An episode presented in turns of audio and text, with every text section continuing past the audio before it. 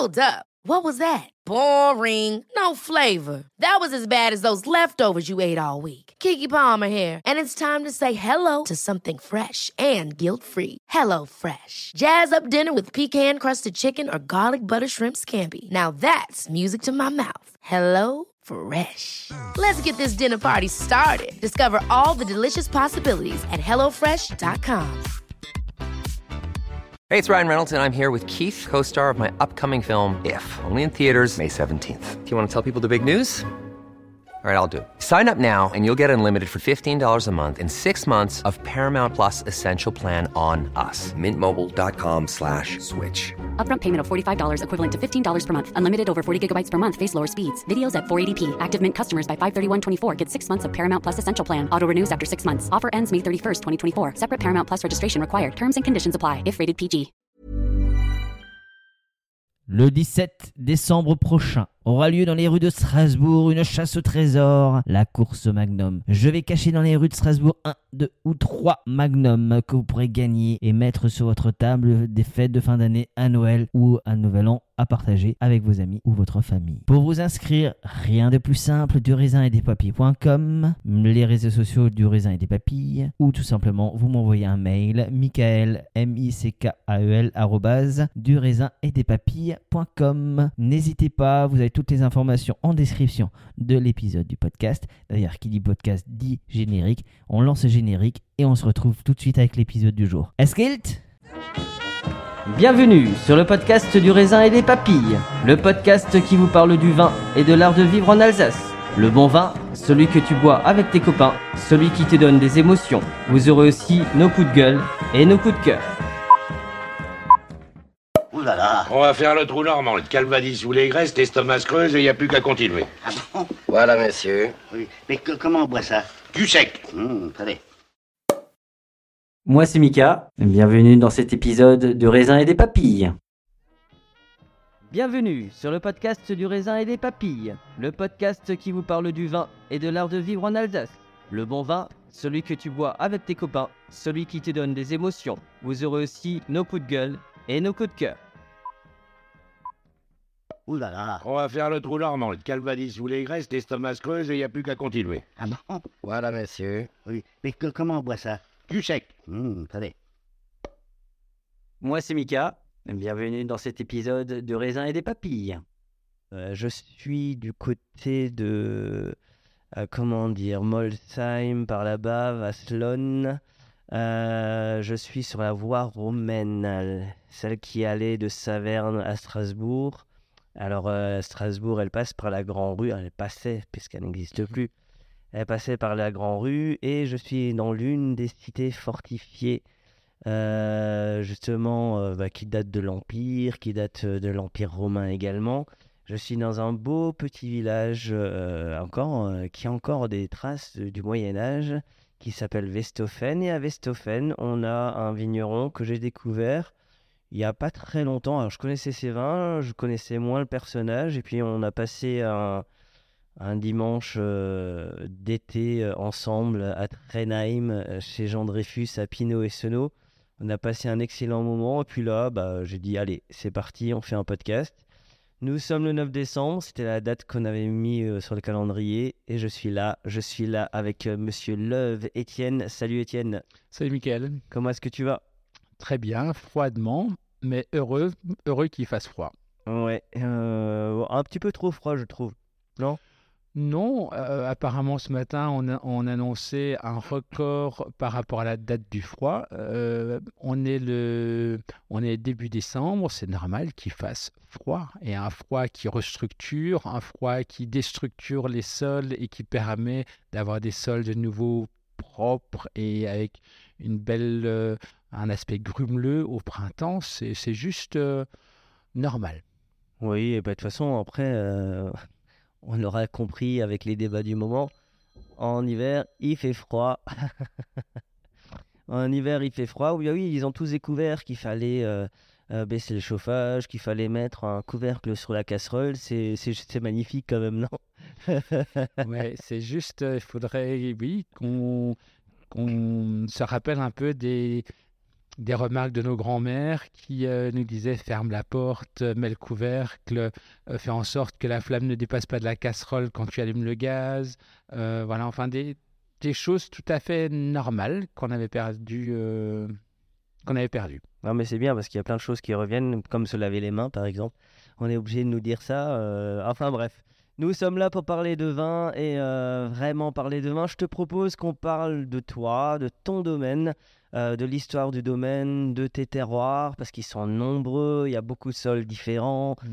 euh, dont un que tu as en commun avec la cathédrale de Strasbourg, un autre dont on- je veux vraiment qu'on parle, parce que tu es l'un des seuls à l'avoir, en tout cas moi, euh, de ce que je connais, et puis évidemment une petite dégustation, histoire de, voilà, de, de voir l'ampleur de, de ton harmonie, de, de, de tes musiciens finalement organiques. Euh, T'es plutôt à l'aise au micro, je crois. En tout cas, de ce que j'ai entendu dernièrement. On verra. Alors, je vais essayer de, de soigner ma timidité. Oh bah ça va. Ah, t'es- tu es timide. D'accord. Bon, ouais, écoute, hein, Alors, Ouais. euh, ouais, pour, euh, pour me présenter rapidement, euh, le domaine a été créé en 1996. Euh, j'ai une famille de... Oui, je suis issu d'une famille de, viticulteurs qui euh, faisaient du vin jusque dans les années 70. Mes parents ont décidé d'adhérer totalement à la coopérative dans les années 80. Et euh, j'ai j'ai trouvé ça un peu frustrant qu'on puisse s'arrêter à la production de raisins et, et ne pas connaître davantage ces terroirs.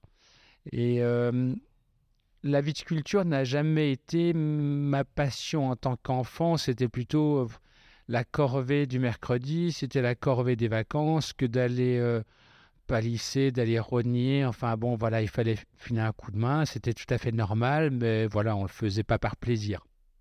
Ensuite, pour le lycée, on m'a inscrit au lycée agricole pour faire un bac S, enfin un bac D à l'époque, euh, parce que c'était comme ça, mais sans aucune motivation non plus. Et c'est justement là, avec des copains qui étaient dans la même situation que moi, euh, j'ai appris à déguster, à, connaître les terroirs. Mais voilà, les dégustations se faisaient clandestinement euh, le soir sous la douche. euh, voilà, c'était c'était pas officiel, mais c'était euh, c'était très marrant. Et euh, ensuite, euh, je suis allé à Beaune et ensuite à l'université à, à Dijon et je suis œnologue de formation.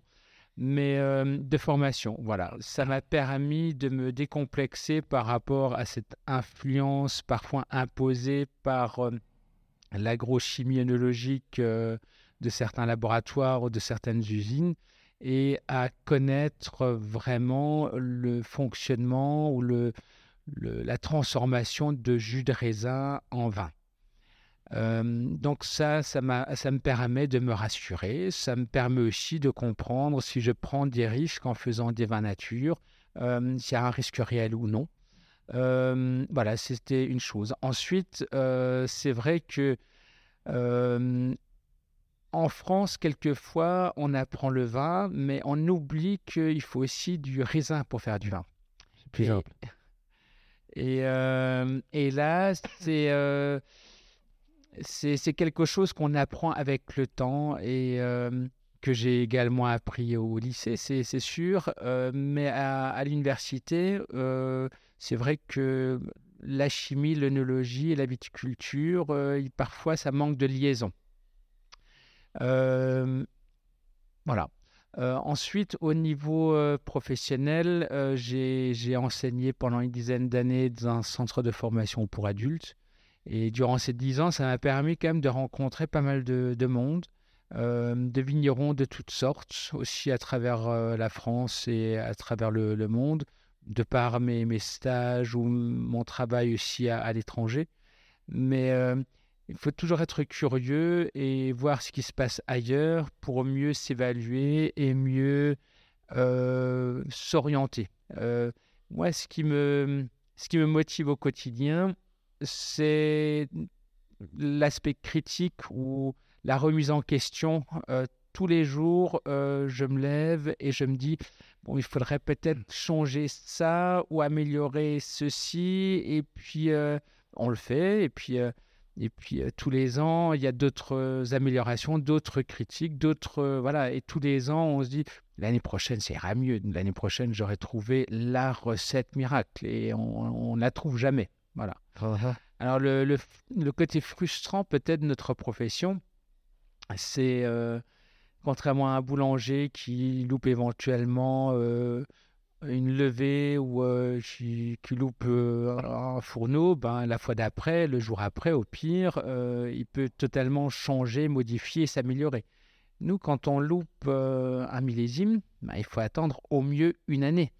Et lorsqu'on loupe, par exemple, la mise en place d'un vignoble, la plantation ou la mauvaise adéquation euh, cépage, porte-greffe, terroir, ben, on a loupé le coche pour 30, 40, 50 ans.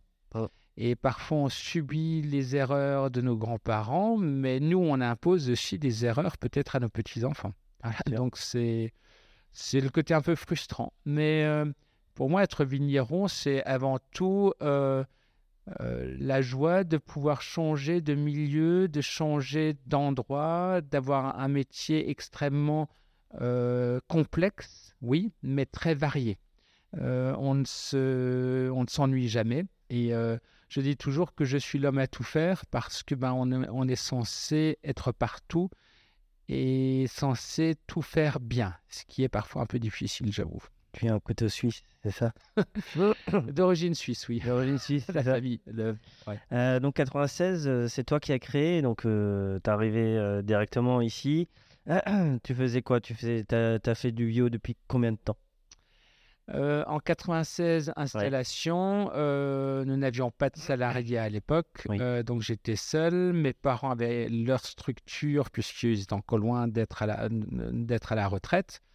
Euh, il a fallu d'abord que je déguste euh, deux vins alsaciens. Euh, espacés d'une semaine, des vins en biodynamie. Et là, j'étais interpellé par euh, ce que je percevais au nez et en bouche et les vibrations que ça me procurait. Parce que dans mon cursus scolaire initial, la bio et la biodynamie étaient enseignées sur quatre heures. Voilà. Sur quatre heures, sur toutes les années euh, d'études. Et euh, grosso modo, être euh, en biodynamie, ça sous-entendait avoir les rastas, fumer des joints, être 68 heures attardé et faire des vins quand même qui ne se gardent pas et qui ne sont pas forcément bons. Et là, en goûtant ces deux vins, je me suis dit, Ouah, qu'est-ce que c'est bon? Qu'est-ce que c'est? Je vois biodynamie, pas mal, mais ça doit être le hasard, c'est pas normal, c'est pas comme ça qu'on me l'avait appris. Et puis ensuite, euh, la semaine d'après, un autre, et là, on se, on se renseigne, on se forme. Et euh, j'ai eu la chance, de par euh, le centre de formation où je travaillais, d'avoir des formateurs, d'avoir des formations à ma disposition. Donc, on suit des formations et ensuite de mettre en place des essais. Et là, on se rend compte que la biodynamie, euh, ça n'est pas forcément une recette, c'est aussi un ressenti au quotidien et qu'il fallait que tout le monde travaille dans le même sens. Euh, mes parents qui, euh, qui avaient encore un cheval dans les années 90, euh, enfin début 90, euh, étaient aussi ceux qui ont subi ces années chimiques de diuron, de simazine, enfin les produits interdits dans les années 60, mais pour lesquels on avait dit à l'époque il n'y a pas de résidus, il n'y a pas de risque. Voilà, puisqu'on n'avait tout simplement pas les moyens de Mais il y avait quand même une tête de mort dessus, mais il n'y a pas de risque. Oui, maintenant, oui. Et puis, donc, en définitive, on a, on a essayé de mettre en place des essais. Et c'est euh, déjà par, euh, par euh, l'arrivée de, de Caroline, euh, la naissance des enfants, où on s'est dit, ben, il faut peut-être voir le monde autrement. Et puis, il faut que tout le monde aille dans le même sens. Euh, quand on travaille dans une équipe, euh, ensuite, elle, euh, elle s'est renforcée par l'arrivée de Vivien, qui était en licence de chimie avant et qui voilà, s'intéressait à la biodynamie. Et donc, on a mis en place de, de gros essais sur des coteaux nord, sur des coteaux sud, des parcelles coupées en deux, moitié bio, moitié biodynamique, pour voir effectivement s'il y avait une différence. Et dans les deux cas, on a clairement vu que la biodynamie ramenait davantage de profondeur, de finesse Et, euh, de là, ensuite, on a, signé. Parce que, comme Saint Thomas, on voulait euh, voir si effectivement ça ramenait quelque chose. Alors, ça ramenait quelque chose au niveau végétal, au niveau sol, mais aussi au niveau qualité des vins. Mhm. Bien sûr. Et euh, du coup, 80 96, donc euh, biodynamie euh, officiellement Déméter, ça fait bio des vins d'abord, je crois. Alors, on a. Il nous a quand même fallu une dizaine d'années Ouais. parce que j'étais seul sur Oui. l'entreprise, avec mes parents, voilà, qui n'avaient pas forcément d'abord cette vision. Euh, Dix ans où il a fallu créer le domaine, Oui. il a fallu développer le domaine. Oui. C'était des années où on a beaucoup planté, beaucoup grandi. Euh, je bossais encore à l'extérieur et je ne pouvais pas concevoir euh, louper la transition. Il fallait que tous les éléments soient réunis pour franchir ce cap. Euh, donc c'est uniquement en 2007 où on a décidé de d'essayer à très grande échelle. 2009, donc on était en bio et on a eu l'accord pour passer directement en Déméter parce qu'on a pu prouver euh, notre, notre passé. Et ensuite, euh, bien plus récemment, la, enfin, Biodivin, Mhm. euh, qui est pour moi euh, quand même un groupe de vignerons passionnés non seulement par la biodynamie, mais aussi par la qualité des vins. Parce que pour moi, euh, si on veut faire la promotion de notre façon de faire et de notre façon de travailler euh, les sols et les vins, c'est avant tout par la qualité de nos produits. Mhm. Euh, il y a parfois encore des gens qui nous disent Ah oui, mais le bio et le biodynamique, ça ne se garde pas. Et puis, c'est pas bon. Voilà, mais effectivement, il y a eu peut-être dans le passé ce style de, de profil. Euh, tout ça a naturellement totalement changé. Et si on veut que les gens adhèrent, il faut qu'on soit exemplaire et que nos produits soient avant tout bons, tout en restant extrêmement sains et euh, vibratoires. Mais est-ce que tu n'as pas l'impression, comme beaucoup de vignerons ont parfois l'impression, que plus tu travailles bien dans tes vignes, euh, je, je mets des guillemets bien, alors souvent je disais propre dans les vignes, bon, après propre, euh, ça peut être... euh, Mhm. euh, ça peut être euh, interprété de différentes façons. Moi, je parle de vin vivant, hein, que ce soit biodynamie ou nature. Pour moi, il y a, il y a de la vie, le, le vin évolue. Euh, tu disais tout à l'heure, tu as ouvert un crément euh, depuis lundi. Bah, entre lundi et maintenant, bah, à mon avis, il, il a évolué. On le sait, c'est ce que j'appelle de la vie.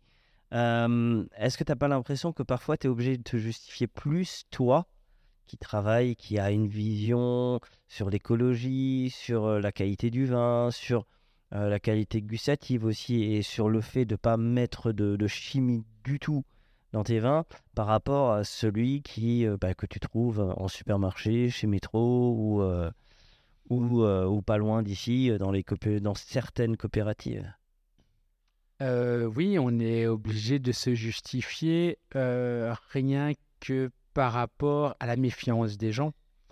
Euh, et là, par là, je, je peux vraiment confirmer que euh, avoir un logo, un label, ça nécessite une certification, ça nécessite un contrôle pour être crédible. Bien sûr. Et du moins en France, enfin, on a quand même ces contrôles annuellement de façon inopinée ou de façon euh, avertie, mais dans tous les cas, euh, si on a cette certification, c'est qu'il y a eu un contrôle. Et là, enfin, par rapport à mon expérience, euh, ce sont des gens quand même qui sont à la recherche de la moindre faille et on ne peut pas passer à, côté. Donc euh, oui, effectivement, on est obligé de, montrer patte blanche, mais si on veut être crédible au niveau du consommateur, c'est un passage obligé. Mais ce que le terme que tu as utilisé, propre, effectivement, le terme de propre euh, n'a pas la même signification chez, tout le monde. Euh, chez certains vignerons, propre, ça veut dire que du raie grasse, la pelouse devant certaines maisons euh, bien chimique, bien engrais, bien désherbé, nickel. avec un désherbage parfait sous le pied, une vigne taillée au carré, style Touya. Certains, ça veut dire ça. Oui, euh, Euh, c'est ce que Théo Schlegel appelle les vignes euh, Ikea. Euh, oui, tout à fait. Euh, pour nous, propre, ça veut dire euh, plutôt, oui, sain. Euh, ça veut dire euh, où on peut se promener pieds nus euh, sans avoir peur euh, d'avoir absorbé par la plante racinaire certaines substances ou certains produits. Et ensuite, des, vins sains qui, qui fermentent, qui ont de la vie et qui évoluent. Parce- après, il y a aussi dans les vignes une chose qui est incroyable chez vous. alors, je t'englobe dans tous les vignerons que je connais. Cette réflexion aussi sur la biodiversité. On n'en parle jamais, la biodiversité dans la vigne. Euh, tu as l'impression que c'est quelque chose qui n'existe pas. Euh, et c'est vrai que ces derniers, ces derniers temps, on voit des initiatives, euh, que ce soit des, nichoirs ou euh, une réflexion sur le mulot ou sur le ver de terre. Donc en fait, tout, tout ce... ah, bah, Et on peut parler des fleurs aussi finalement, ça fait partie de la biodiversité. C'est pas le, c'est pas le vigneron qui est l'un des plus grands écolos du monde au final? Je pense que lorsqu'on est orienté en biodynamie, on ne peut pas faire de biodynamie sans prendre en compte euh, l'aspect vivant, mais aussi l'aspect animal vivant. Mm. Euh, on parlait plus souvent de, de, de fumier, mais euh, pour avoir le fumier, il faut un animal vivant au bout. Et c'est vrai que lorsqu'on veut une vigne qui est un mouvement qui soit une vigne qui soit vivante, euh, nous on a décidé de, de mettre en place des nichoirs il y a déjà bien longtemps, de laisser des buissons sur euh, au moins les talus, euh, d'avoir, bah, on a le cormier, on a replanté énormément de, de figuiers, de d'amandiers. Mon père est quand même, enfin on est à Westhofen. Westhofen c'est quand même un village voilà, très arboricole. Et euh, en parlant très fièrement de mon village, on est certainement le seul village sur toute la route des vins où cohabitent de façon magnifique vigne et arboriculture. Et l'agroforesterie a toujours existé. Mm. Maintenant, l'agroforesterie, euh, voilà, tout n'est pas toujours aussi beau qu'on le, qu'on le présente, mais effectivement, euh, avoir ces arbres, euh, avoir ces vignes qui cohabitent et avoir aussi euh, des moutons, des vaches. alors, on n'est pas encore arrivé au stade d'avoir des vaches sur, sur notre domaine, mais on a une vingtaine de moutons qui broutent dans les vignes en hiver et qui sont ensuite mis dans les vergers ou sur les prairies en été. Mais voilà, c'est un ensemble de, de choses qu'il faut remettre en place euh, pour éviter cette, euh, cette monoculture technologique de, de la vigne. À noter, euh, puisqu'on parlait d'agroforesterie, le formidable reportage qu'a fait David Keberlé, qui vient de sortir sur YouTube, où il explique tout, parce que lui, c'est vraiment, il est vraiment fan de ça. Il donne sa vision, pourquoi il choisit des arbres fruitiers, pas fruitiers, sur certaines parcelles, euh, en respectant aussi le vent, pour pas couper le vent. Enfin, il y a toute une réflexion qui a été faite. Ça dure 20 minutes, je vous le mettrai sur la page Facebook. euh, euh, du raisin des papilles, comme ça vous le verrez aussi, qu'il y a vraiment de la réflexion. Et, et je pense que c'est ça qui est assez magnifique. moi qui me balade souvent dans les salons en Alsace, c'est de voir cette réflexion, mais aussi ces échanges entre vous, les vignerons, ben, vous grandissez ensemble. Euh, Il n'y en a pas un qui dit je sais tout. Non, vous savez tout, mais ensemble, parce qu'il y en a un qui essaye, tiens, moi j'ai envie d'essayer ça je pense que c'est aussi cette solidarité, cette bienveillance qui est entre vous qui, bah, qui vous fait grandir tout au square en finale. En définitive, il n'existe pas une vérité. Non. Il existe 36 000 vérités parce que ce qui est vrai chez nous à Westhofen, euh, qui est en fait un, un grand amphithéâtre coincé Oui. entre deux vallées, C'est vrai.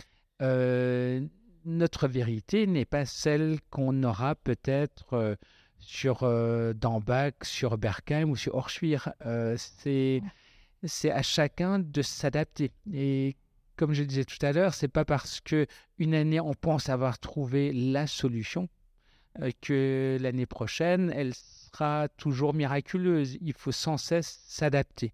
Donc il n'y a pas, contrairement à l'industrie ou la viticulture technologique, il n'y a pas de process. Il faut juste s'adapter et ressentir le besoin de son milieu et de son terroir.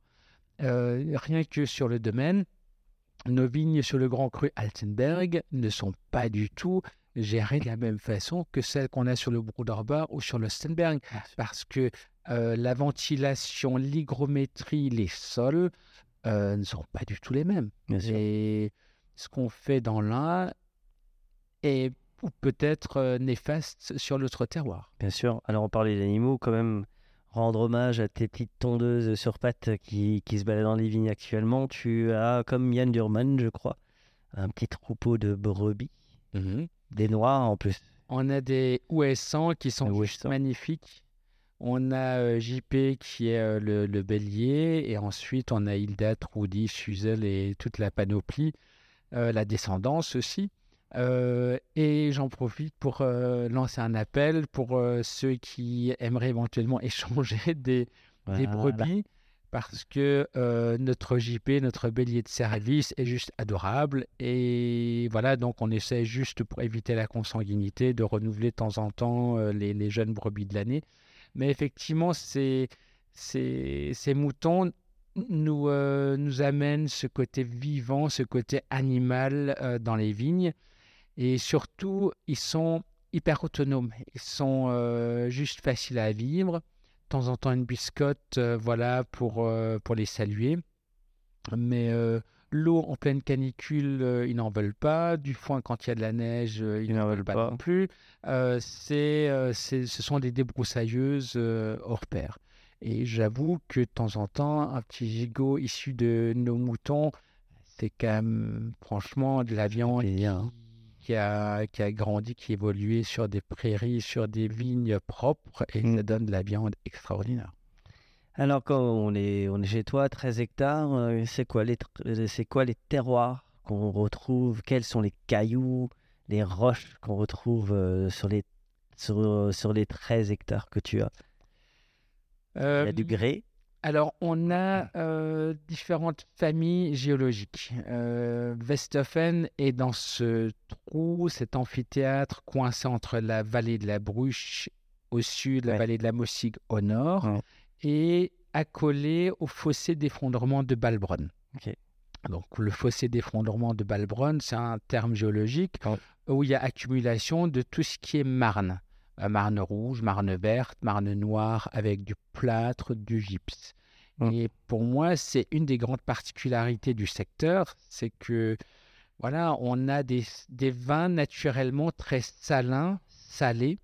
Euh, et cette salinité, on ne la retrouve que sur encore un autre secteur viticole en Alsace, sur, euh, sur euh, Rigvir. hein. Donc ça, c'est pour tout ce qui est les vignobles au sud de Westhofen. Donc Trenheim, Balbronn, Berbieten, les expositions nord de Westhofen. Ensuite, à côté de ça, on a le Grès, le Bruderbar, qui est sur, un ancien, sur une ancienne voie romaine, mais également sur la, voie de pèlerinage des Strasbourgeois qui allait à l'époque sur l'abbaye de Niederaslar. Et au bas du Bruderbar se trouvait donc euh, l'ermitage de l'ermite Klaus qu'on voit sur nos étiquettes. Et là, on est sur du grès. Le grès qui a contribué, de par sa carrière à Notre-Dame, à construire euh, une partie de la cathédrale de Strasbourg, mais aussi euh, beaucoup d'autres édifices locaux. C'est une des particularités géologiques aussi du secteur parce que le grès euh, de bas en haut d'un coteau, euh, le grès est relativement rare dans le vignoble. On en trouve grosso modo sur notre extrémité nord du vignoble alsacien, donc le Sonne de Maralnheim, le Bruderbar de Westhofen, et on en trouve ensuite euh, sur Guebwiller, sur l'autre extrémité du vignoble au sud, avec quelques exceptions en, en centre-Alsace. Mais c'est c'est un terroir qui donne des, des vins beaucoup plus euh, verticaux, beaucoup plus lumineux, des vins plus en dentelle.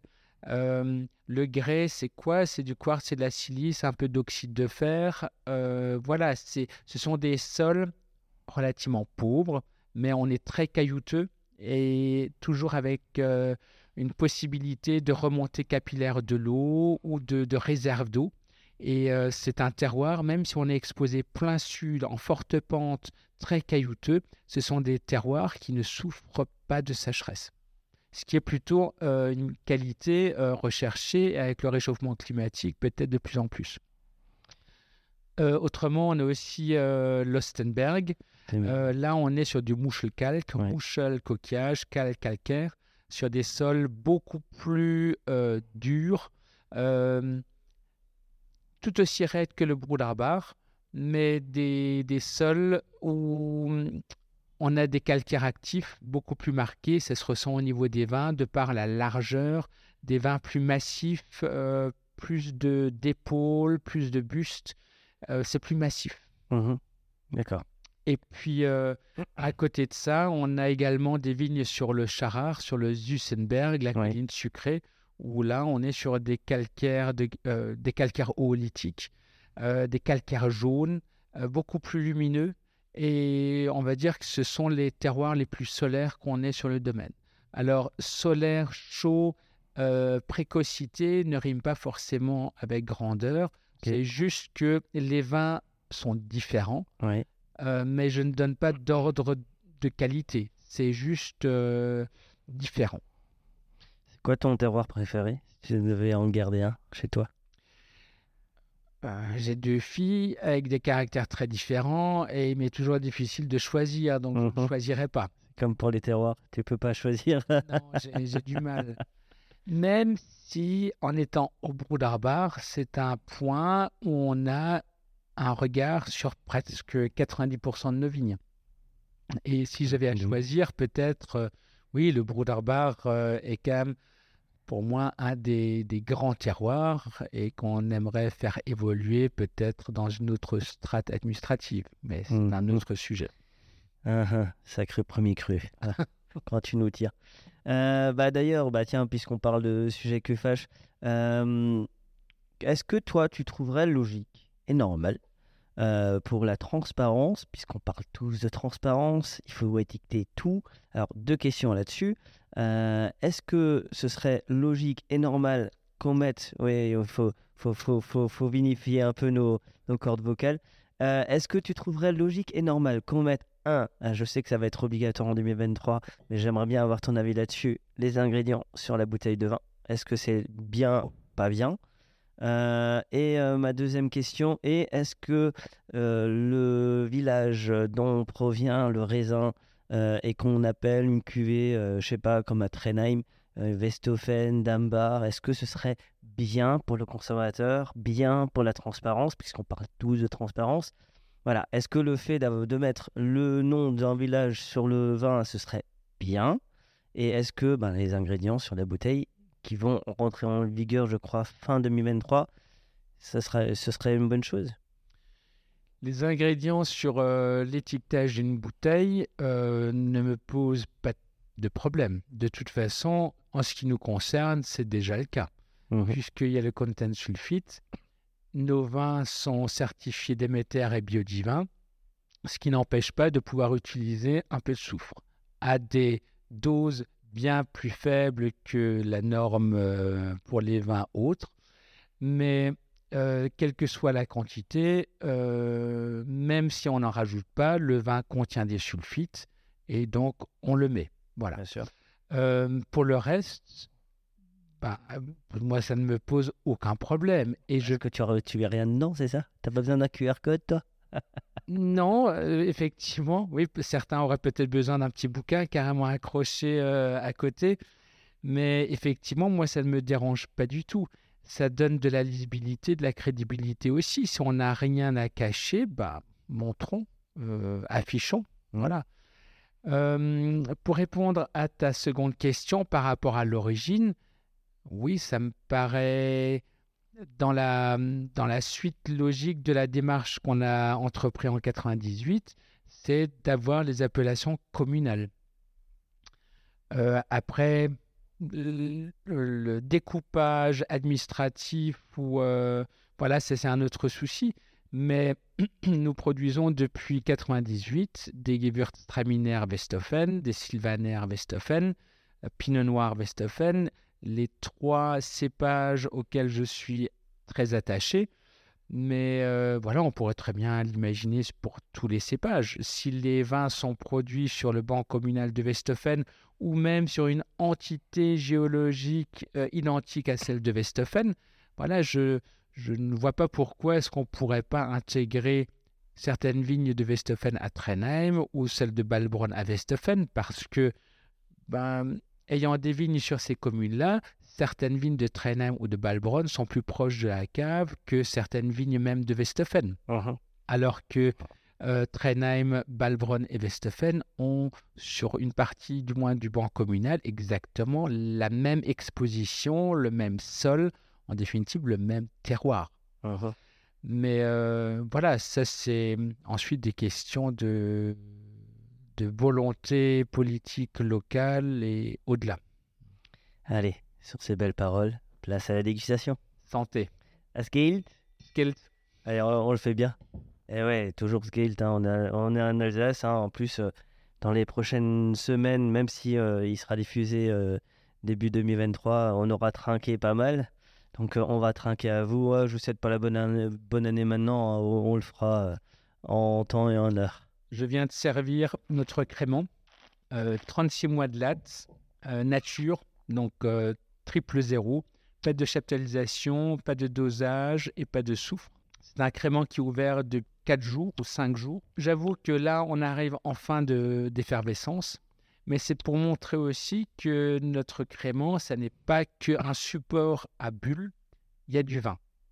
Et là, ce que j'ai en bouche, c'est du vrai vin. très vineux. Il y a un côté, oui, euh, il y a un côté euh, ouvert depuis quelques jours, euh, on le sent, côté un peu oxydatif, mais moi qui ne me dérange pas, qui est encore agréable, il y a du jus, euh, on sent que le chardonnay est là, hein, il, est, il est présent, mais euh, je crois que c'est du pinot blanc qui est, que tu assembles avec, hein, c'est ça? Oui, on Un est peu pour la fraîcheur, c'est ça? On est sur un assemblage de pinot blanc et de chardonnay, Ouais. euh, vinifié partiellement en demi-muit Mhm. et ensuite euh, mis en bouteille et laissé sur latte pendant 36 mois. Euh, le pinot blanc, pour moi, me ramène la verticalité, la fraîcheur, Ouais. l'opulence, et le chardonnay plutôt la finesse. La finesse, ouais. La gourmandise aussi, un peu de gourmandise. dans- Oui, c'est vrai. Et surtout, quand... Ah, Il est capable de tout faire. bien. Cet homme est capable de tout. Il a ouvert une bouteille tout en me parlant. Euh, c'est magique, les vignerons sont magiques. La polyvalence du monde viticole. La polyvalence. Et euh, alors, juste, hein, parce que je sais qu'il y a une autre cuvée nature. euh, c'est quoi? C'est pour te, rappeler ta, jeunesse de 1968 euh, que tu, que tu taquinais un petit peu avant? T'as été fan des Beatles ou quoi? Alors, la plus mélomane dans la famille sur le domaine, c'est certainement Caroline, qui, qui a trouvé le l'habillage et l'étiquette, effectivement, Beatles. C'est vrai que t'as pas trop la coupe des Beatles. Non, non. Mais euh, on voulait quand même quelque chose d'un peu, d'un peu funky, d'un peu euh, original, sortant de, euh, de la rigueur de notre étiquette pour la gamme classique. Moi, il y a, il y a quelque chose qui me, qui me plaît dans, dans, dans ton crément et euh, qui me plaît de plus en plus sur les créments, c'est la finesse de la bulle.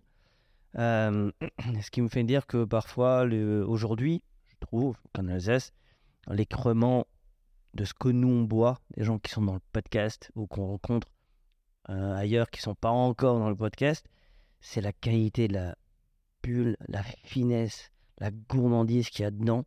Euh, et je trouve que ça, ça fait, pour moi, tu fais l'un des plus beaux créments.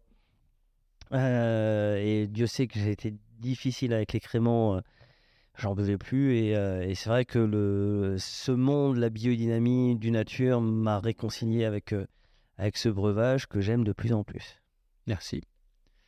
Oui, pour faire du crément, ça nécessite avant tout des raisins de qualité, des raisins mûrs et du temps. Lorsqu'on a les deux éléments, on arrive à faire euh, des créments de très haut niveau, mais il ne s'agit pas de vouloir sortir son crément au bout de 12 mois. C'est avant tout la patience, mais c'est comme pour les autres vins aussi, ou pour un boulanger lorsqu'il fait son levain, lorsqu'il fait monter la, euh, pâte euh, et la cuisson, ça demande du temps. Voilà, la patience. 36 mois que tu changes euh, tous les jours à la main? As une machine qui. Non, alors effectivement, durant l'élevage sur latte, la bouteille est couchée. Elle est laissée totalement au repos. Et c'est au moment du dégorgement, style 10 jours avant, où là, on remue. Mais c'est quelque chose qu'on fait juste en dernière minute. D'accord. Voilà, c'est juste pour décoller le, le dépôt Oui, oui. au fond de la bouteille. D'accord. Très bien. Bah, écoutez, on continue la dégustation. Boire un canon, hein Ouais.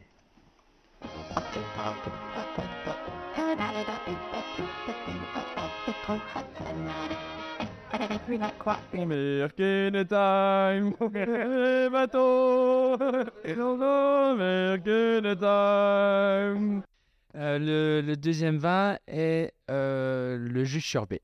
Le jus sur baie, c'est notre euh, vin de macération, notre vin orange en 2021. Et c'est une macération de Sylvaner et de Riesling avec rajout de jus de Gewürztraminer dès la mise en macération des raisins blancs. Donc on est sur le principe de vin orange, mais sans avoir beaucoup de couleurs, Mhm. puisque les raisins macérés étaient blancs. D'accord. Le Gewürz, on a décidé de le presser et de le rajouter durant la macération. Euh, D'une part parce qu'en 2021, on avait très peu de Gewürz, gel, mildiou, euh, botrytis. Et les raisins, au moment des vendanges, étaient magnifiquement botrytisés, mais impossibles à utiliser pour euh, la macération.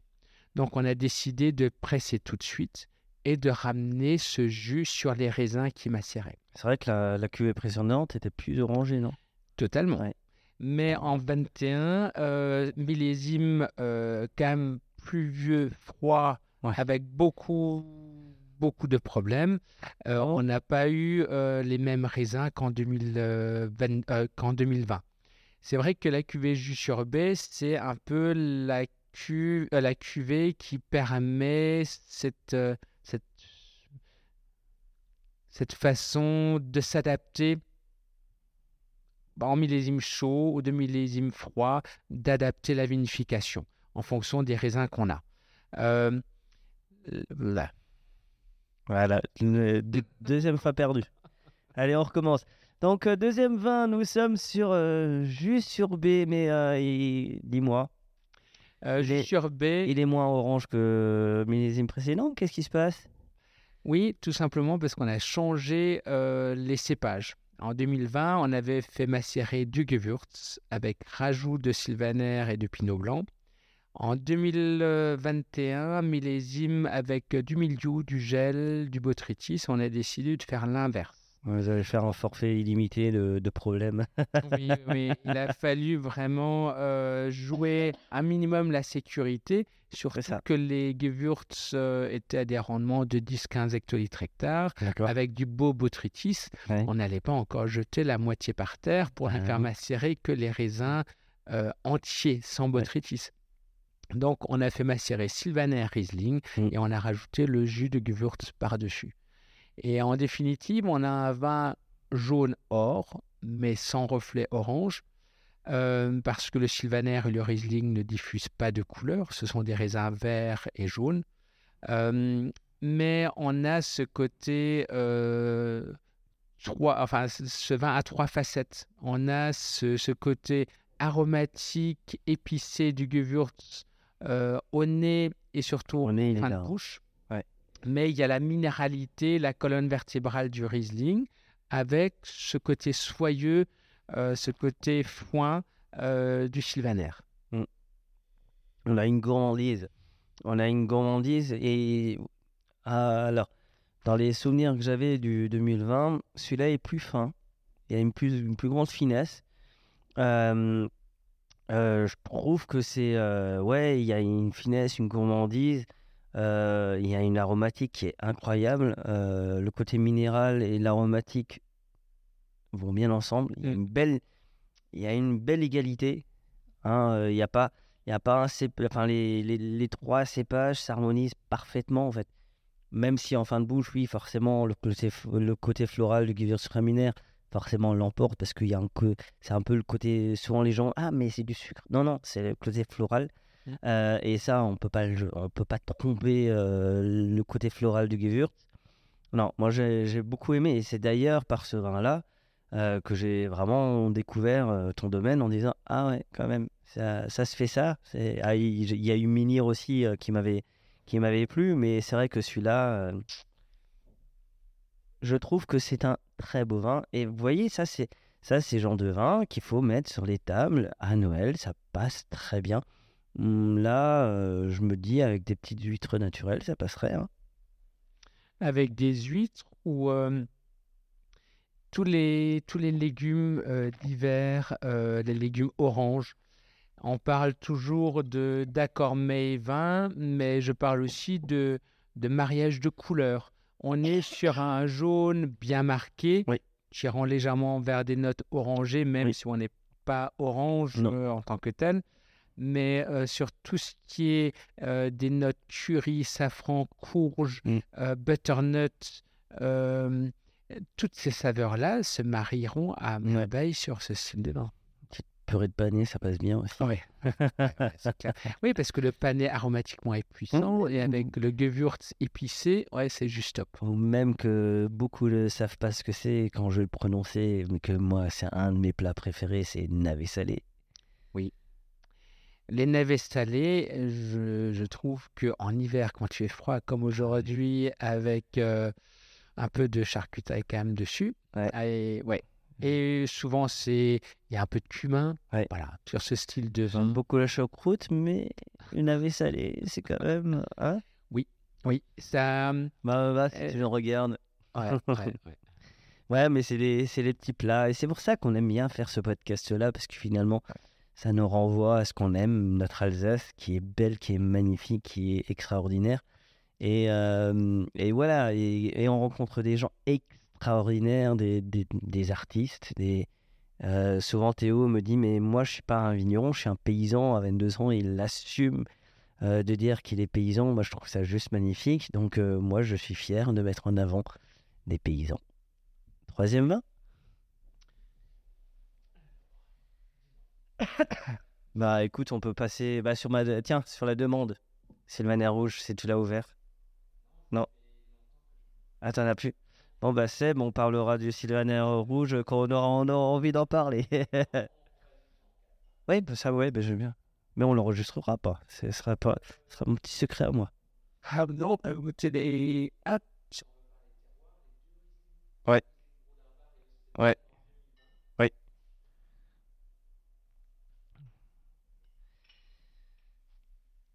Alors là, je crois qu'on va partir sur un duo de Riesling, mais sur deux terroirs différents. C'est bien ça?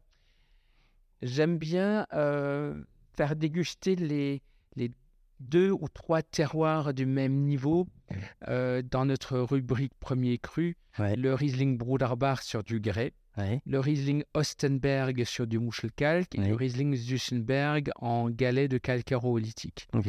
Trois terroirs radicalement différents. Euh, les trois sont exposés plein sud.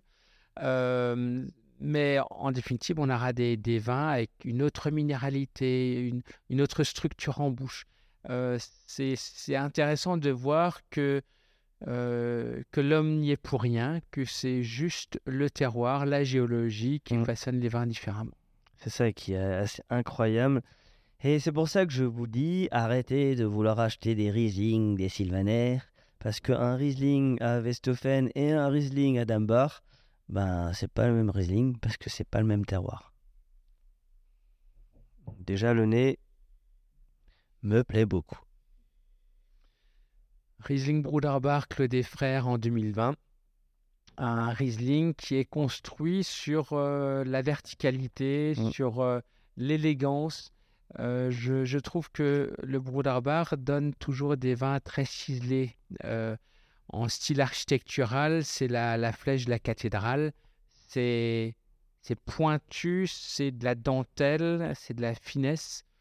Euh, oui, on est sur du grès, comme la cathédrale, Mhm. mais c'est que de l'élégance. Euh, caresse, hein. oui. Caresse le palais, là. Là, il... en fait, ça part. en- en- Si on faisait une dégustation euh, géosensorielle, on dirait que ça part, de, la joue euh, droite vers la joue gauche en faisant un petit détour sous la langue et pour revenir sur la langue, en fait, il y a toute la bouche qui, qui s'allume. Euh, c'est euh, ça qui me plaît dans le c'est cette espèce de, de caresse. Par contre, je trouve qu'on a la, on garde, on sait que c'est du grès parce que euh, tout à l'heure on parlait du côté de Guebwiller, il y a du grès, etc. Mais euh, les caractéristiques sont là quand même. C'est souvent la même chose, l'élégance, la finesse, Oui. la caresse, euh, le côté un peu velours. On est peut-être plus proche du, du Spiegel avec euh, cette élégance, ce, velours, avec euh, une spontanéité, euh, ce côté velours. On, a, on sent quand même qu'il y a de l'argile. Là, on est sur des sols dans le secteur peu riche en argile, mais on a quand même 15 à 20% d'argile. Voilà, ça n'est pas un vin construit que sur l'ossature quartz, mais il y a aussi de l'argile qui étoffe. Je trouve qu'il est très méditatique, ce, ce vin. T'as envie de fermer les yeux et juste euh, bah, vivre le moment présent. Quoi. Oui, euh, surtout qu'on est euh, sur un, un Riesling qui d'apparence paraît assez facile d'approche. Euh, on a cette spontanéité aromatique, mais qui change fondamentalement ensuite en bouche, parce qu'on part d'un vin assez fruit, assez facile, sur une vraie minéralité très fine et, persistante euh, en bouche. Moi, je trouve ça hum, très très sympa. Euh, Là, pareil, c'est là. Alors, on est plus sur un vin. Alors, même si j'aime pas trop les étiqueter, euh, parce que pour moi, tout doit être des vins de copains et euh, tout peut être gastronomique aussi. Mais euh, là, on est plus sur un vin, euh, voilà, de famille, de partage, de, repas familial, etc. Maintenant, si vous avez envie de l'ouvrir juste pour vous et de vous faire plaisir, qui je suis pour vous dire de ne pas le faire et, faites-le. Mais voilà, on est sur un autre. je dirais que ceux d'avant, à l'Unity's Love, je me mettrais plus sur le vin de copain que tu as envie d'ouvrir là pour partager un côté un peu. Là, celui-là, tu as plus envie de faire un repas un peu plus élaboré, un peu plus gastronomique.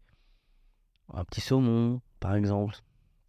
Sur une Saint-Jacques poêlée, Saint-Jacques poêlé, ouais. sur des langoustines, des crevettes. Mm. Ah, homard, pourquoi pas hein. Hum, Monsieur a faim.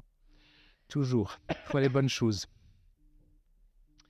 Le, deuxi- le deuxième vin est un Riesling Ostenberg.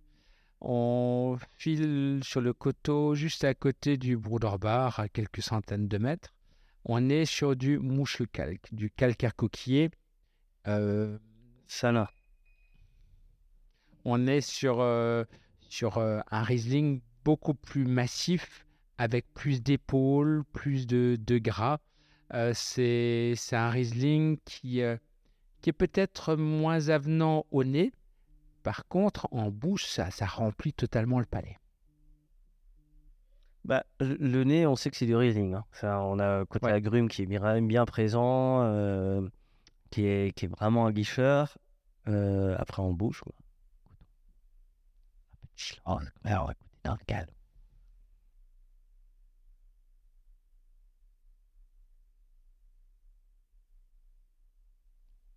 Mais le silence, c'est bien aussi. Dans un podcast, de temps en temps, ça, ça amène autre chose. Et de temps en temps, j'aime bien goûter un vin un peu dans le silence. C'est vrai qu'on parle beaucoup des vins, mais euh, on écoute moins les silences en fait. euh, Oui. Ça peut être agréable. Alors c'est vrai que il est, euh, non, il est, ouais, c'est c'est du mouche hein, Il va droit, il file droit. Là, avant, on était sur la caresse le velours. Là, lui, il, il est plus sur la caresse le velours. Il est droit devant. Il est là. C'est un peu, il a un peu un ego, hein, lui. Hein, euh, les copains, euh, ok, j'existe. Euh, c'est un peu, euh, c'est un peu l'ado dont hein, qui, qui va tout faire pour qu'on le remarque, quoi. C'est un peu plus démonstratif. C'est ça. Et ouais, un peu fougueux, un peu Ouais. fêtard. Ouais. Ouais. Mais c'est bien parce que les deux, ils ont une personnalité. Et, et vous voyez, là, on a goûté deux Riesling avec. Ah, c'est le même, c'est le même raisin. C'est pas, c'est pas un Riesling différent, c'est le même raisin. Sauf que bah, le terroir est totalement différent. Et en fait, moi, ce qui me plaît, c'est euh, c'est cette créativité que vous avez tous. Et j'ai l'impression que. Bah, D'ailleurs, est-ce qu'on peut parler de créativité quand on parle de terroir? Euh, c'est difficile de, parler de créativité lorsque on est euh, sur un cahier de charge euh, bien défini, bien euh, oui, assez figé. En- fait, je parle plutôt de, créativité lorsqu'on essaye d'amener au mieux ou de faire exprimer au mieux le terroir ensuite dans le verre. Euh, c'est trouver le meilleur moyen pour arriver à exprimer au mieux le terroir. Euh, soit par euh, les vinifications en amphore, soit en barrique, soit en faisant des macérations, soit en faisant des vins nature, de toutes sortes. J'appelle pas ça vraiment de la créativité, mais c'est juste trouver une voie qui permette de faire ou de produire les vins les plus fidèles du terroir. Mhm. Parce que c'est vrai que moi j'ai l'impression que les vins nature, les assemblages, c'est plus de la créativité. C'est là, là vous, vous êtes moins. J'ai l'impression, alors c'est peut-être moi qui, qui me trompe, mais vous êtes moins enfermé dans le cahier des charges. Et donc ça vous permet d'être un peu plus alchimiste, de faire des tests, de- des choses qui vous plaisent ou pas et qui réussissent ou pas. Euh, non? Oui, tout à fait, mais l'assemblage est autorisé dans la cahier de charge. Ok. Donc il n'y a pas de problème. Mm. Les macérations, Il y a un peu plus grand débat, c'est ça? Il y a un débat qui s'ouvre. Ouais. un débat qui, est, qui va s'ouvrir euh, très prochainement, il me semble, et je pense que il a vraiment lieu d'exister ce, ce débat, parce sûr. que lorsqu'on a commencé à faire des macérations en 2018, je pensais, euh, en, en discutant avec mon père, qu'il allait me dire, euh, ouais, encore une de tes idées, mais bon, vas-y quand même. Et euh, quand je lui ai exposé ce qu'on allait faire, il me dit Bah oui, mais c'est rien de neuf. Ça a toujours existé en Alsace. On a toujours fait des macérations. Parce que euh, dans une région viticole, mais avant tout de polyculture élevage, parce que les régions viticoles à 100% n'ont jamais existé. Parce qu'il a toujours fallu euh, un cheval pour euh, tirer la charrue, il a toujours fallu des vaches pour ramener le fumier et pour faire du fumier pour, euh, pour les vignes. Il a toujours fallu des prés pour euh, nourrir le cheval et les vaches. Il a toujours fallu des champs pour nourrir le cochon parce que le jambon du cochon euh, permettait d'alimenter les vendangeurs. Enfin, c'était tout un, un équilibre. Et donc, quand on vivait dans, un, dans une ferme ou dans une cave de polyculture élevage, la vigne, c'était un élément parmi d'autres. Euh, donc, on ramenait le, raisin qui était. euh, Enfin, on ramenait les raisins d'abord sur la remorque, mais comme on n'avait pas le temps et le, trajet à dos de bœuf ou de cheval n'était pas aussi rapide qu'en tracteur, la, la cuve était en place du matin jusqu'au soir. Pour gagner de la place sur la remorque, on foulait les raisins. Euh, les raisins foulés étaient mis dans une cuve, macérés. On arrivait à la maison, ben, il fallait traire les vaches. Ah oui, il fallait aussi nourrir les cochons. Il fallait nourrir le cheval. Il fallait sécher le cheval, puisque éventuellement il avait plu euh, durant la journée. Et les raisins continuaient à macérer. En plus, avec le pressoir manuel, on n'arrivait pas à extraire le jus aussi bien. Donc, durant toute cette macération, les enzymes naturelles du raisin euh, travaillent. que, voilà, travaillaient et on arrivait à extraire des tanins, de la Mm. couleur. Et puis on mettait éventuellement le lendemain matin, après la traite du matin, les raisins sur le pressoir. Euh, on pressait une première fois avant de retourner aux vignes, mais il y avait aussi à récolter les betteraves, puisque Mm. les betteraves étaient à récolter aussi à l'automne, Ouais, et ainsi de ouais. suite. Donc on pressait sur deux ou trois jours. Mm. Et durant tout ce temps, ça macérait, ça continuait. Et en définitive, on faisait que des vins jaunes, des vins, enfin, pardon, des vins oranges issus de macération Mm. naturelle. Mm. Donc voilà, c'est peut-être quelque chose qu'il faut réétudier, voilà, qui fait partie de notre patrimoine, qu'on avait peut-être occulté pendant euh, quelques décennies. Mais euh, je pense que pour certains cépages, c'est juste un salut parce que ça nous permettra, ça nous permet déjà de faire des vins de très belle gastronomie, euh, tout en étant euh, secs et fidèles à ce que nos papilles attendent. Est-ce que tu pourrais imaginer que dans quelques années, tu plantes une cuivrerie, que tu fasses des amphores, des œufs, des... une amphore de grès, enfin, d'autres façons de vinifier qui, qui se font de plus en plus aujourd'hui? Est-ce que tu as envie de tester de nouvelles choses, de nouvelles approches? Euh, cette année, la cuvée Pinot Gris Le Menhir Ouais. est donc vinifiée en cinq euh, contenants vinaires différents. Euh, en, en cuve inox, en demi-muit, en barrique, en amphore et en œuf, D'accord. pour voir dans quelle voie on risque peut-être d'évoluer dans le Mhm. futur. À l'heure actuelle, c'est clairement l'œuf et les demi-muits qui me plaisent le plus. Ok. On est au stade euh, fin de fermentation alcoolique, début fermentation malolactique. Voilà, c'est en train d'évoluer. Euh, ce que je dis maintenant, ce que je préfère maintenant, n'est pas forcément euh, la même chose euh, dans, dans cinq ou six mois. On verra. Mais euh, en tout cas, il faut. Je pense qu'il faut étudier sans cesse à des évolutions de notre façon de faire, euh, toujours dans le but d'en sortir euh, quelque chose mar- marqué terroir et fidèle à, à- nos, à, nos envies. Bah, de toute façon, en euh, il y a tellement de possibilités, donc euh, autant en profiter.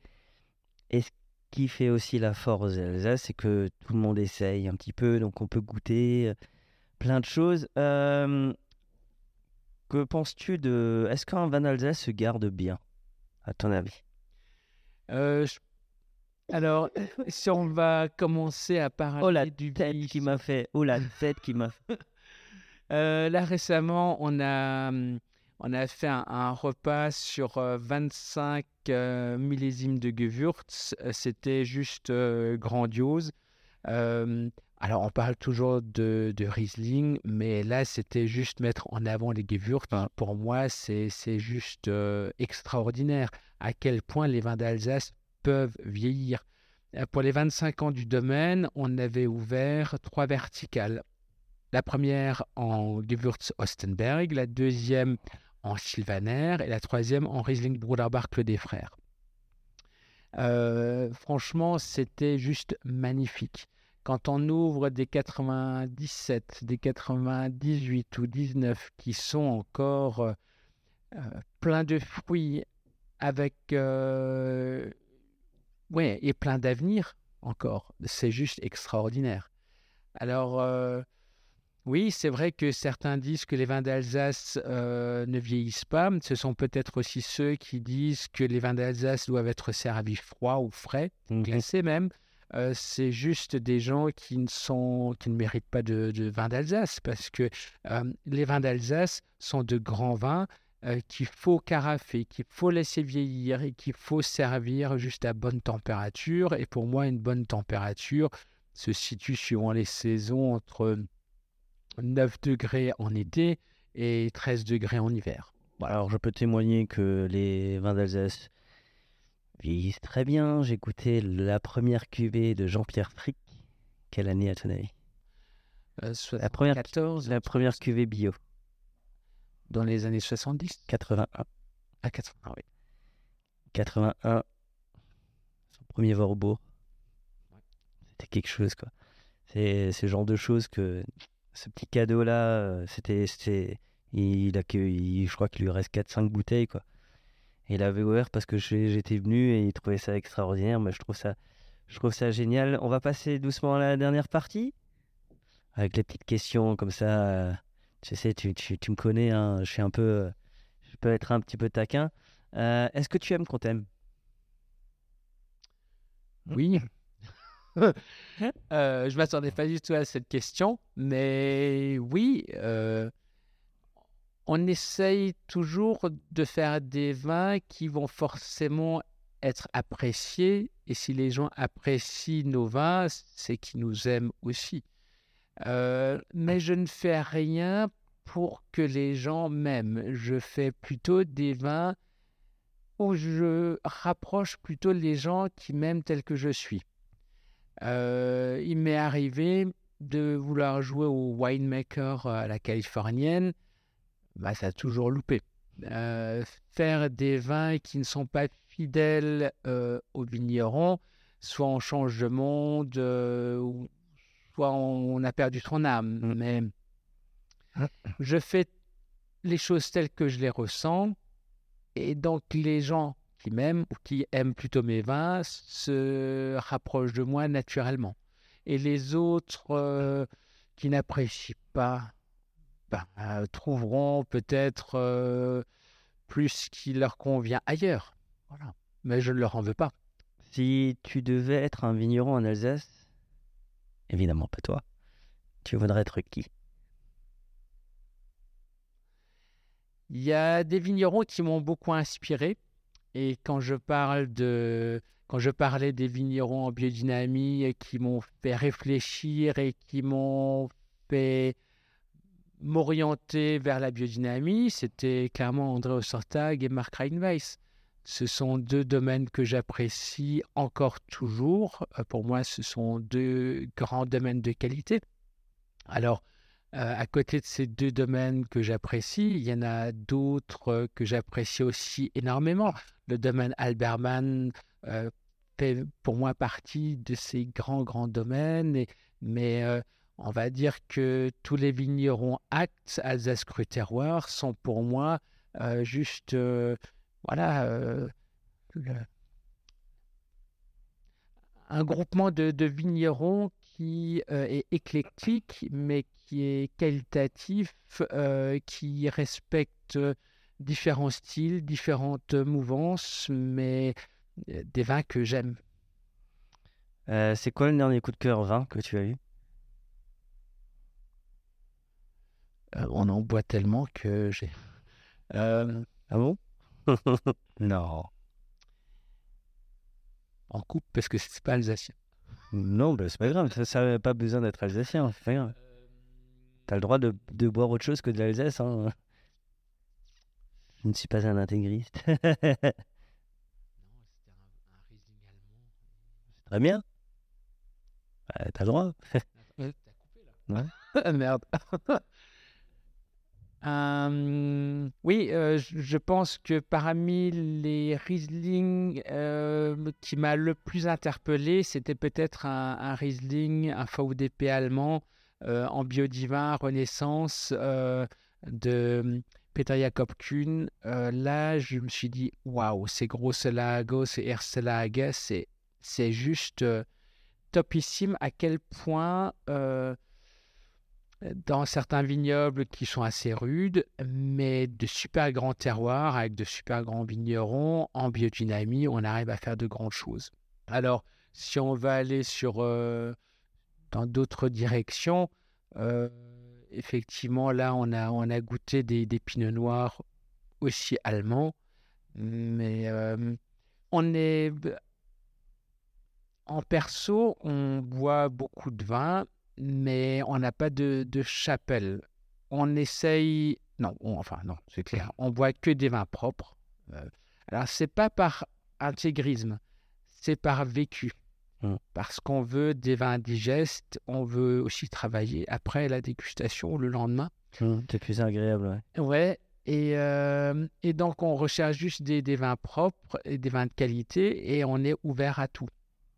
Et euh, là, récemment, il y a, il y a un collègue de la Riora qui est, qui est venu. Il y a des collègues toscans ou euh, euh, des, des gens d'un peu partout. Là, avec l'équipe, euh, j'ai préparé une petite sélection de vins euh, à l'aveugle souvent pour, pour voir voilà, ce qu'on aime sans préjugés, sans rien.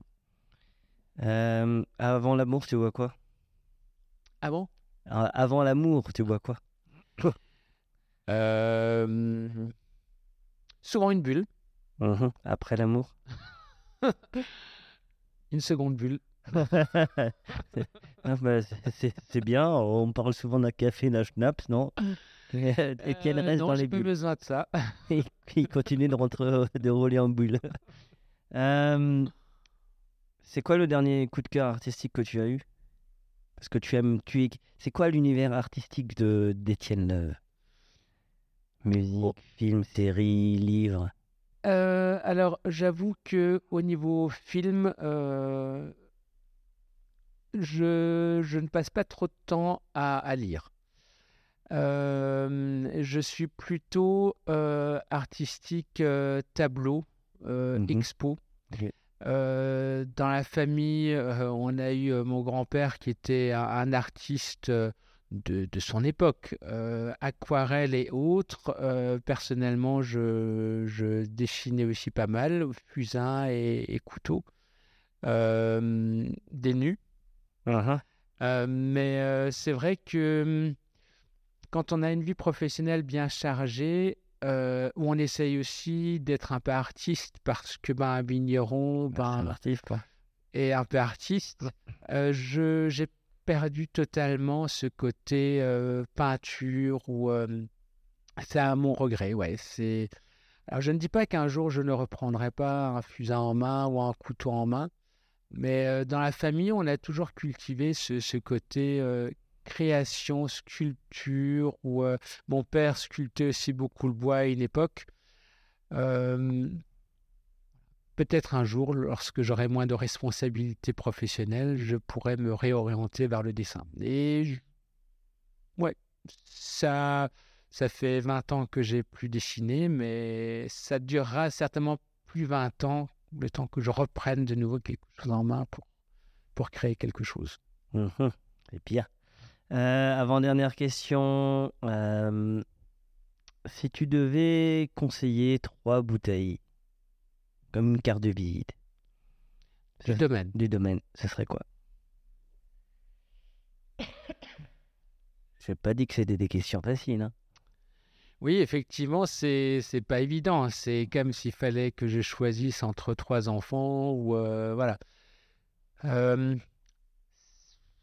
en, en définitive, on pose souvent la question des, gens qui veulent offrir euh, un petit colis. euh, tout dépend alors euh, de l'orientation, de la recherche de, ce qu'on veut mettre en avant. Lorsqu'on parle de, de terroir, j'aime bien provoquer la chose et proposer trois Riesling issus de trois terroirs différents, ou trois Gewürz de terroirs différents, ou alors de, de gammes différentes. Par exemple, un Gewürztraminer Westhoffen, un Gewürztraminer Ostenberg en premier cru, ou, et un, un grand cru, pour montrer euh, la concentration en matière sèche en crescendo ou alors euh, jouer la complémentarité. Euh, proposer un crément, proposer un muscat sur l'éclatant, sur le fruit, mais totalement sec et minéral. Et pour finir, pourquoi pas sur un pinot gris un peu plus opulent et un peu plus gras. Euh, mais on peut aussi jouer le grand classicisme Riesling, Pinot Gris, Gewürz.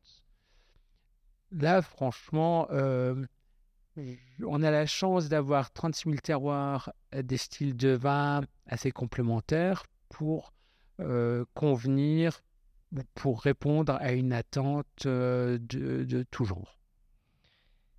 Et si tu devais me faire ton plus beau que une- ton, ton plus beau gueuleton, je voudrais que tu me fasses ton plus beau gueuleton pour finir. Avec qui tu manges, qu'est-ce qu'on mange, qu'est-ce qu'on boit et où? Alors, l'endroit, pour moi, c'est clair. C'est euh, quelque part dans la vigne au Broulerbach, que ce soit, Mhm. soit autour du menhir, soit euh, sous la forêt ou euh, sous les arbres fruitiers en haut du Broulerbach, parce que c'est juste un endroit apaisant, calme, euh, avec le bruit de la forêt, des bêtes et, et les moutons autour. C'est juste un lieu de rêve. Ensuite, euh, des bouteilles. Alors là, euh, ça va dans, tous les sens.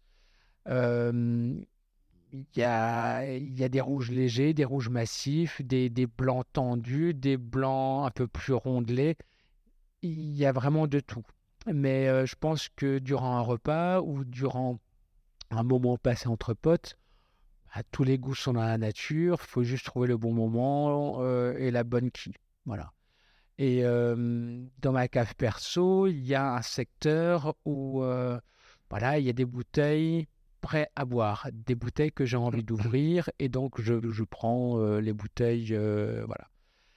Après, effectivement, il y a peut-être des, des orientations quand même plutôt sur, euh, sur des vins qui ont de l'acidité. J'ai toujours été attiré par l'acidité, même si j'adore les, les gros gâteaux, euh, la grosse crème et tout ça. Mais euh, c'est vrai que l'acidité, c'est quelque chose qui me permet de reprendre une gorgée, de reprendre un verre, de reprendre une bouteille. Et voilà, c'est c'est juste du plaisir.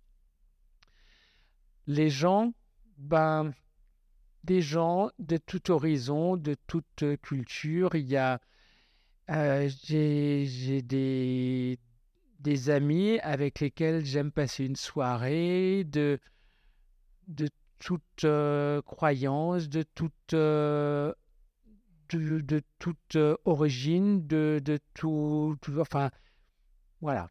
Mais il faut quand même qu'il y ait quand même un lien, c'est la nourriture et le vin. Il y a quand même ce ciment qui fait qu'ils sont devenus amis. Donc tu es aussi toi un défenseur de la convivialité comme moi? Oui, ben, en fait, euh, sans convivialité, je pense que la, la vie est rude et enfin, c'est triste. C'est ça.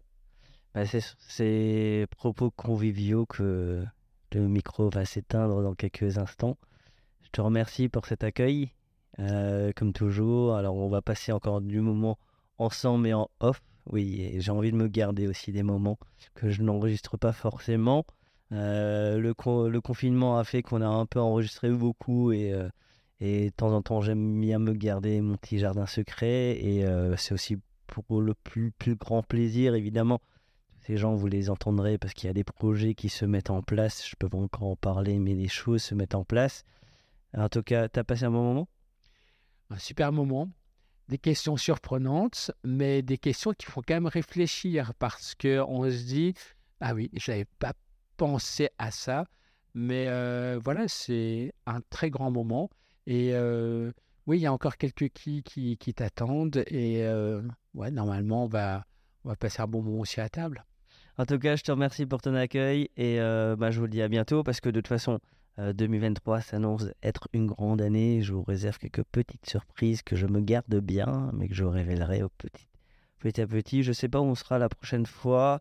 Euh, Il y, a- y, y avait Petolsheim qui est en cours de discussion, etc. On se verra. Dans, dans tous les cas, vous avez nos réseaux sociaux. Je mettrai évidemment les réseaux sociaux également du domaine love. Et oui, on est en 2022, il faut parler des réseaux, des réseaux sociaux. Et comme je dis toujours, buvons modérément, buvons libre et buvons Alsace. Es gilt Gesundheit. Gesundheit. N'oubliez pas de partager et de liker cet épisode. Nous serons diffusés sur Spotify, Deezer, SoundCloud, YouTube. Si vous avez iTunes, mettez 5 étoiles et un commentaire. Enfin, le vin reste de l'alcool. Buvez modérément, partagez ce breuvage entre vous, mais surtout, ne mettez pas votre vie en danger.